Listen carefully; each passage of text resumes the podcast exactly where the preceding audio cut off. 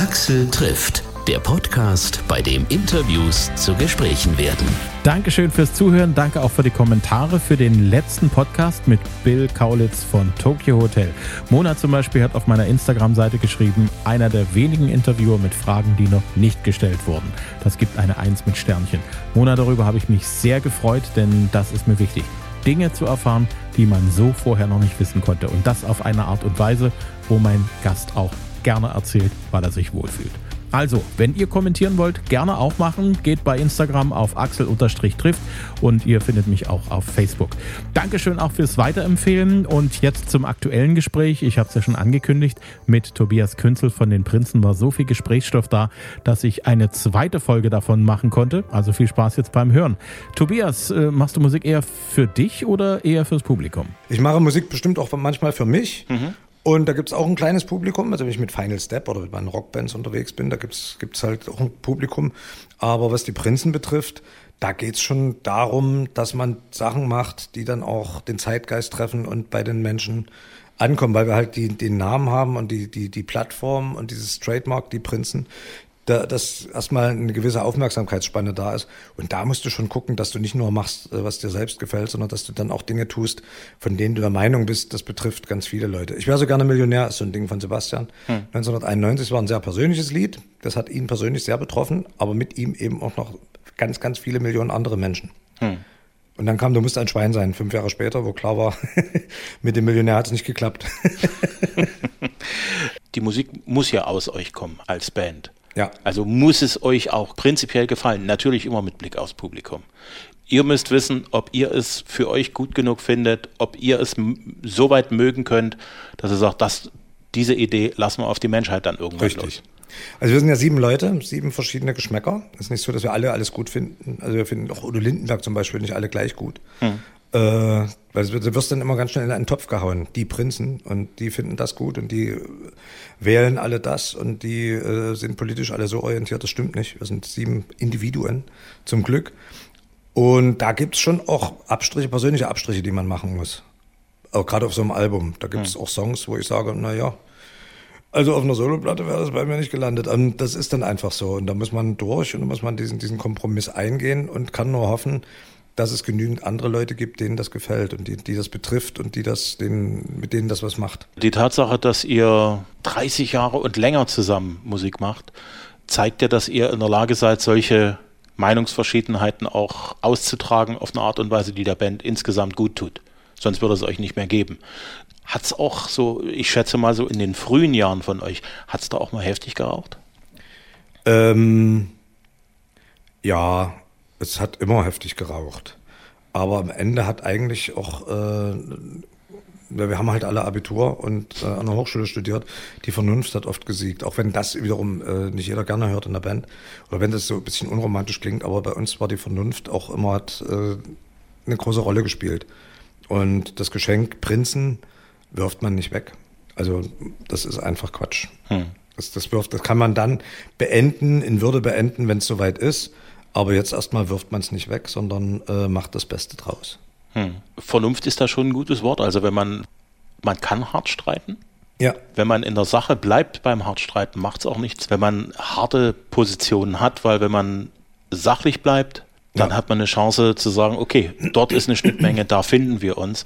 Mhm. Und von genau. dem Punkt aus geht es dann weiter. Und muss gemacht werden und das, okay, dann, dann lasst mich bei der oder der Sache raus. Mhm. Dann stehe ich nicht im Weg. Äh, ich trage das mit, aber ich muss mich nicht da äh, äußern und in den Vordergrund stellen. Und äh, das, das gibt ja schon eine Sache. Also ich glaube an Liebe und Vernunft. Das ist so mein Credo. Hm. Äh, und das sind ja zwei, eigentlich zwei Gegensätze. aber ich glaube trotzdem dran und ich glaube, dass das funktioniert. Wenn Liebe nicht vernünftig ist, ist es vielleicht auch nicht wirklich Liebe. Kann sein. Kann sein. Man muss auch in der Liebe eine gewisse Vernunft walten lassen, ja ist richtig. Wie seid ihr mit den Doofen zusammengekommen, abgesehen von eurem Wunsch, weil die, die haben ja 100 Jahre nichts gemacht? Äh, also Olli Dietrich äh, und ich zum Beispiel sind äh, schon immer privat befreundet. Also auch familiär und so. Hm. Und wir sind immer im Kontakt gewesen. Olli hat auch mal eine Laudatio für uns gehalten, für die Prinzen gehalten. Und wir treffen uns auch zu Hause und so. Also das ist, wir waren immer dabei. Und äh, dann hat Sebastian ihn aber getroffen bei irgendeinem Podcast, den er macht. Und hat gefragt, hast du nicht Bock irgendwie mit uns was zusammen zu machen? Sagte, ja, die Doofen wollten sowieso wieder sich reformieren und da ist das dann so entstanden. Also wir erwarten demnächst auch noch ein Comeback der Doofen. Auf irgendeine ähm, Art und Weise. Auf irgendeine Art und Weise. Wie, wie das machen, die, die sind ja spontan, die sind ja da nicht festzunageln. Das ist ja das, das, das Interessante an den Doofen, den kannst du jetzt nicht, das ist wie, äh, ich habe letztens erlebt, ich bin ja kein Fußballfan, aber ich habe erlebt, wie Jogi Löw gefragt wurde, ob denn nun dieser äh, Müller mit äh, in, in, Mannschaftskarte ist oder nicht. Und er hat sich da auch nicht festnageln lassen. Und genauso wenig kannst du die Doofen festnageln. Und genauso, am allerwenigsten kann ich irgendwas dazu sagen. Es ist einfach nur so, dass das so im Gespräch war, dass die sich da äh, einfach schon wieder, dass die sich da äh, einfach äh, dafür bereit erklärt haben mit dem mit, mit Blick auf ein mögliches äh, Comeback der Doofen. Wie seid ihr auf die Idee gekommen, mit Ecofresh und Motrip was zu machen? Das ist ein Wunsch von Sebastian. Der hat, äh, ist immer so ein großer Hip-Hop-Fan und möchte da gerne auch in der Szene so akzeptiert werden und so, was mir jetzt wenig, also was mir eigentlich egal ist. Äh, ich bin ja Rock-Fan und äh, anerkannter Rockschlagzeuger, also ich habe da kein Problem hm. in irgendeiner Szene an, erkannt zu werden. Aber für Sebastian ist das halt sehr wichtig, da in, in diesen, bei den Hip-Hopern da so auf Augenhöhe zu agieren. Und äh, die sagen dann noch immer, dass sie als Kinder immer viel Prinzen gehört haben und so. Und da hat er sich sozusagen einen Wunsch erfüllt hm. damit, mit diesem mit dieser Ko Kollaboration. Das sagt man so, Kooperation. Heute sind es immer Kollaborationen. Kollabor Kollabo. Voll die Kollabo. Also eine Kollabo. Mit dieser Kollabo hat er sich da einen großen Wunsch erfüllt, ja. Ja. Das ist schon schön, wenn man sich so, so Wünsche doch irgendwo auf einem gewissen Level erfüllen kann. Ähm, ja, die waren natürlich auch bereit, das zu machen. Hm. Den Wunsch kann man nicht kaufen, sondern das ist einfach äh, da hat sie gefragt und die waren bereit mitzumachen. Also erst Eco und da hat dann wohl den, den Moped, äh, Mo-Trip hm. noch gefragt. Sehr nette Kerle übrigens. Ich habe die ja kennengelernt jetzt. Äh, ich habe die äh, bei dem Eurovision Song Contest getroffen. Also wir hatten mit der Produktion des Songs als Band nur bedingt zu tun. Das ist bei dem ganzen Album so ein bisschen äh, zu hören.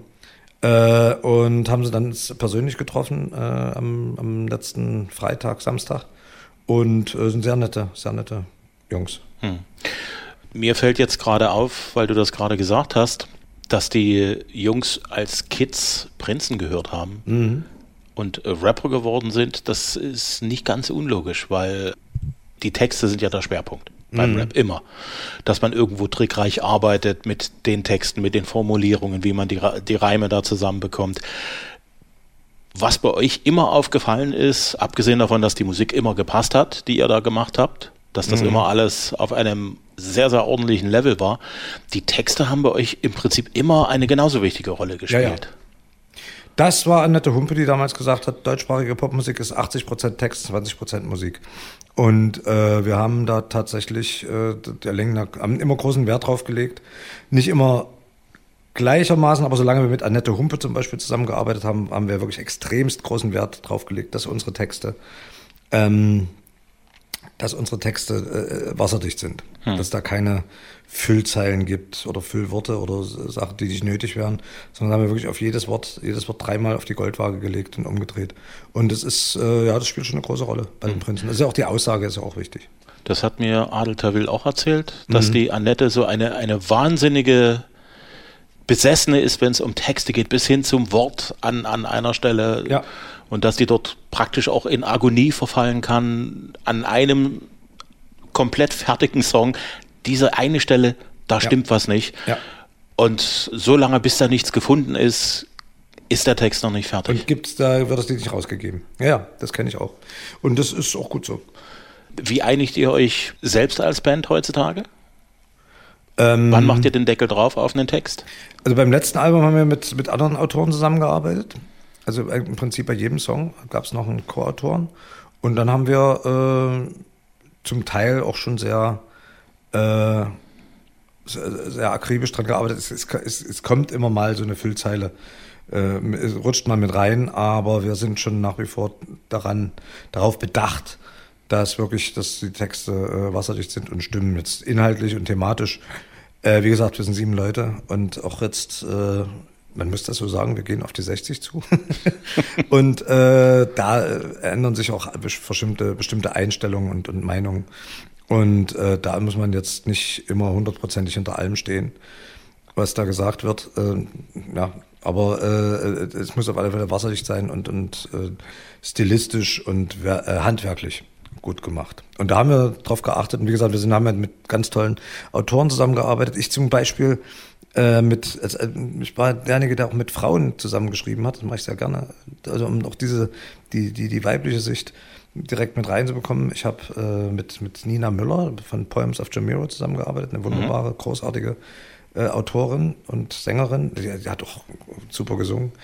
Ähm, ich habe äh, einen Song bekommen von Mia Egerter. Das äh, ist, ist die, die, arbeitet mit einem Produktionsteam aus Berlin zusammen. Äh, das ist auch mit auf dem Album.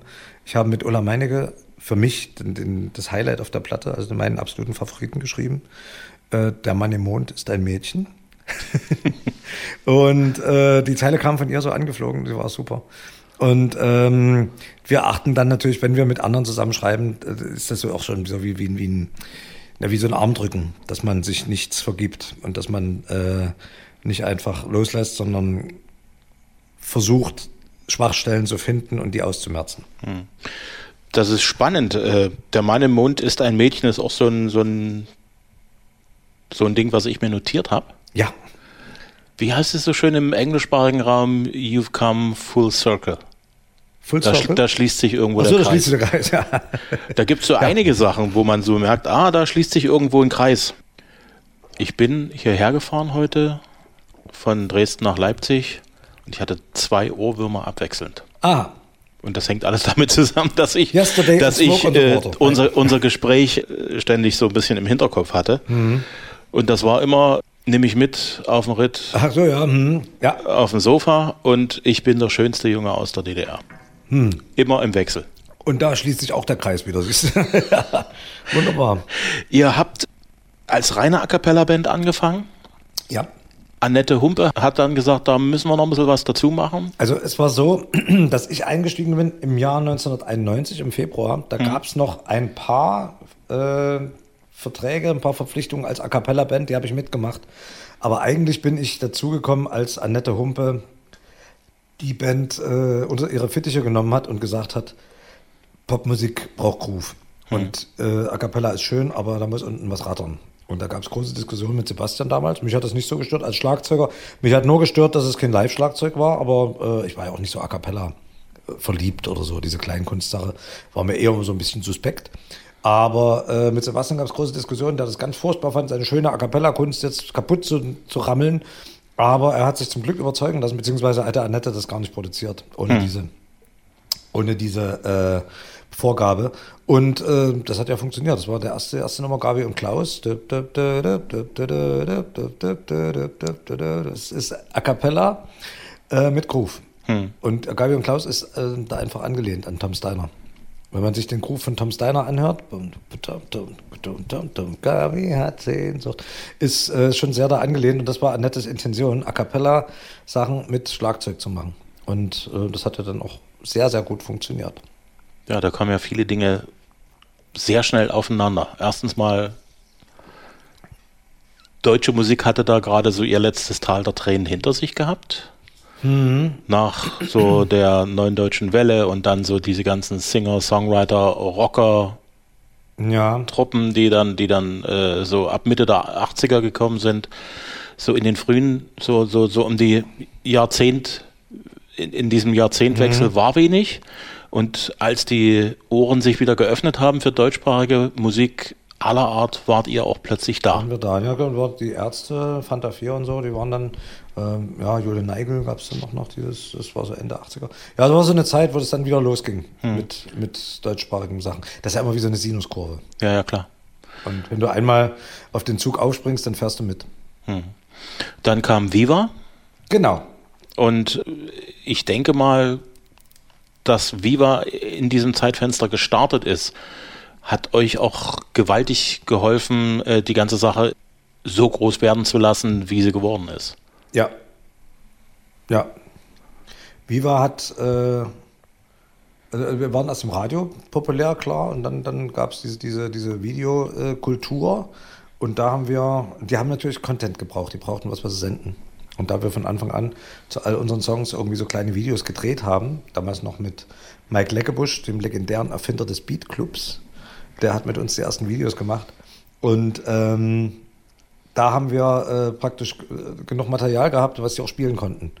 Und dann waren wir so ein bisschen die Lieblinge und dann kam MTV noch, die MTV Deutsch, die dann Viva Konkurrenz gemacht haben und äh, da mussten wir dann auch laufen und das, war, das hat uns auch geholfen, na klar. Und das war auch sehr jung und das hat uns auch dieses junge Publikum dann, äh, äh, dadurch haben wir das junge Publikum behalten. Hm.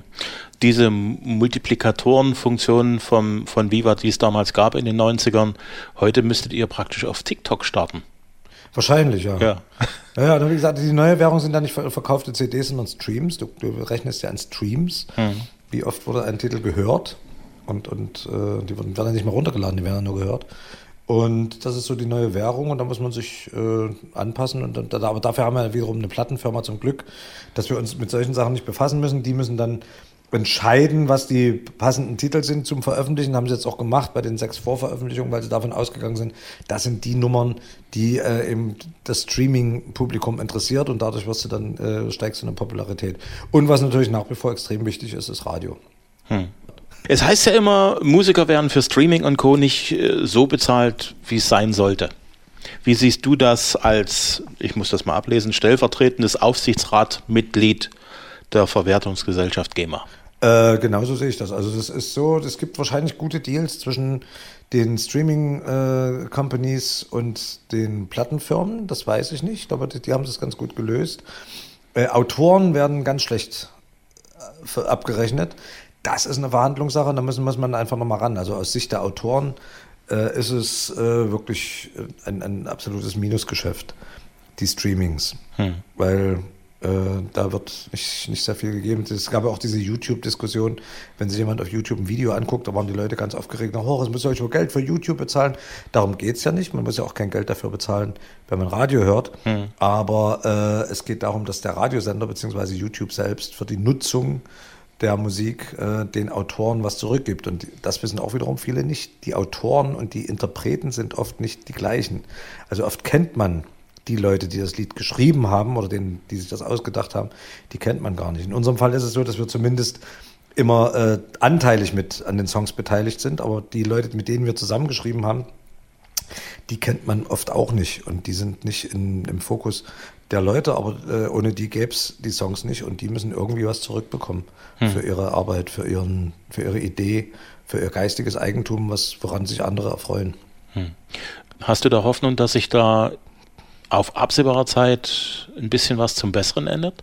Nein, weil ich habe, äh, ich kann nur kämpfen, dass, dass es anerkannt wird und dass es einfach ähnlich wie das Grundgesetz, was man einfach so ändern kann, dass da einfach auch eine, eine, eine Vorgabe gibt, die den Menschen einhämmert, das, was du da tust oder das, was du da konsumierst, ist, hat einen Wert. Und äh, du kannst auch keine Cola klauen, also musst du dir auch äh, müsst ihr dir auch überlegen, was, was ist dir das Lied wert oder was du da gerade anhörst oder das Musikstück. Hm. Und ich habe aber keine Hoffnung, weil, weil, natürlich jeder guckt, wo es am preiswertesten ist und, und wo er nichts bezahlen muss und wo es, wie er irgendwie sich am besten durchwurstelt oder durchmogelt.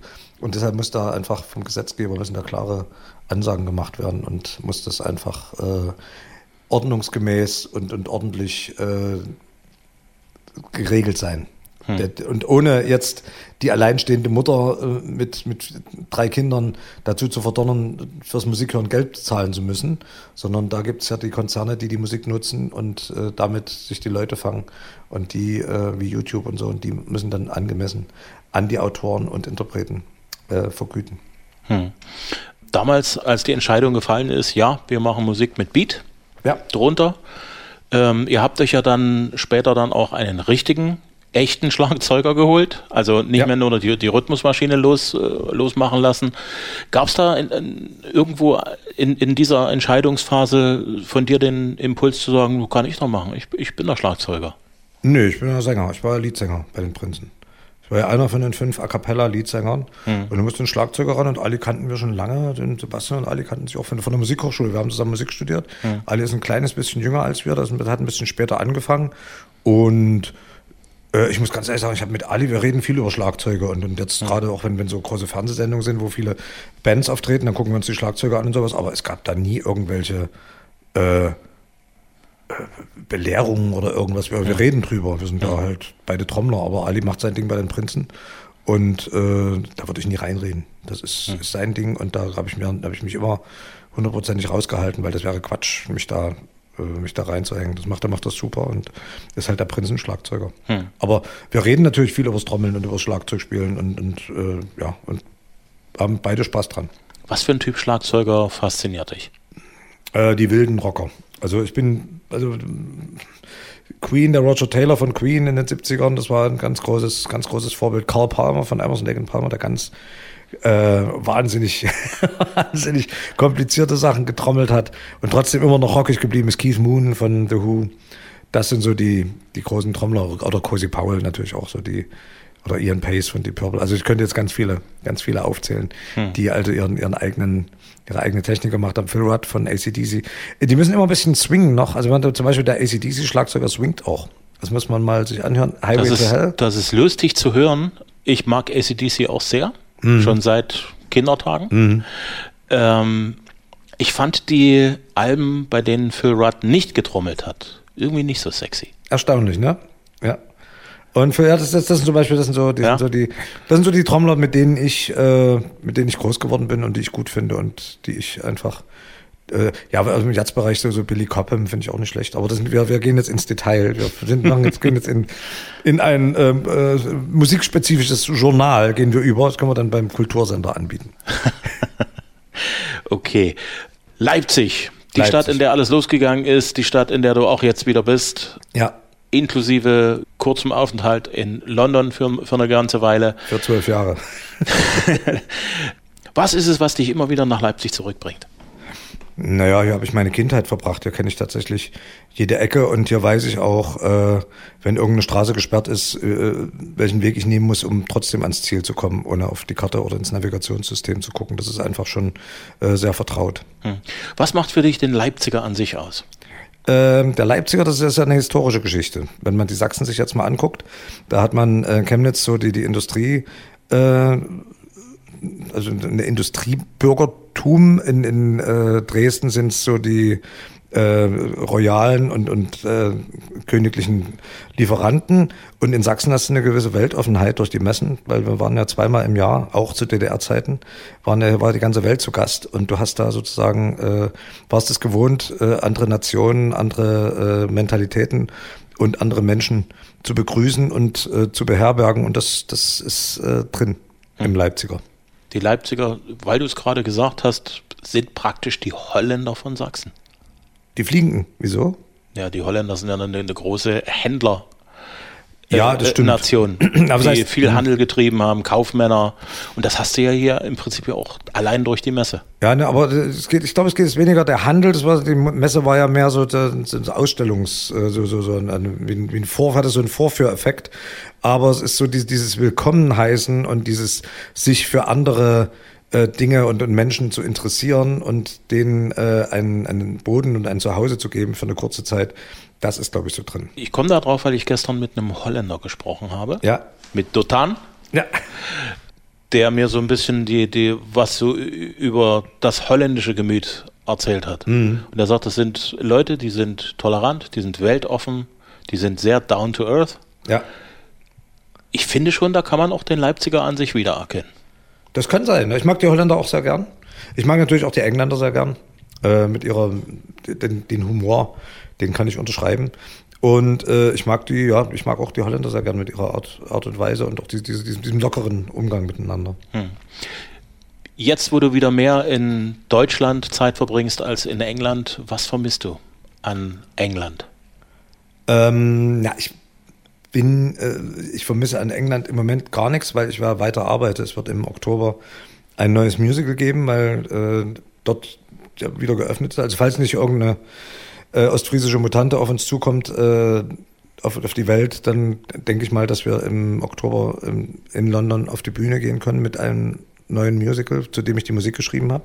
Ein Roman von Charles Dickens äh, als Musical äh, um, umgeschrieben, äh, David Copperfield, also nicht der Zauberkünstler, sondern wirklich die Romanfigur. Und das gibt's im Oktober und da habe ich so viel dort noch zu tun und bin mit Leuten im Kontakt, dass ich eigentlich im Moment äh, wenig vermisse. Es ist komisch, äh, die Wohnung, den Mietvertrag gekündigt zu haben und nicht mehr nach Hause zu kommen, sondern in äh, ein möbliertes äh, Loft oder, oder ein Hotel Aber das bin ich ja durch die Prinzen auch gewohnt. Wir sind ja ganz viel unterwegs. Ich danke dir. Ich habe irre viel erfahren. Sehr gut. Ich habe viel Spaß dabei gehabt. Ja, ich habe auch viel erfahren. Axel trifft Tobias Künzel von den Prinzen. Das aktuelle Album heißt Krone der Schöpfung. Alles Aktuelle über die Band erfahrt ihr auf ihrer Website dieprinzen.de. Ich hoffe, es hat Spaß gemacht. Bitte weiterempfehlen bei Freunden, Kollegen, Nachbarn, Verwandten und Bekannten. Ich freue mich über jeden neuen Hörer, jeden neuen Abonnenten.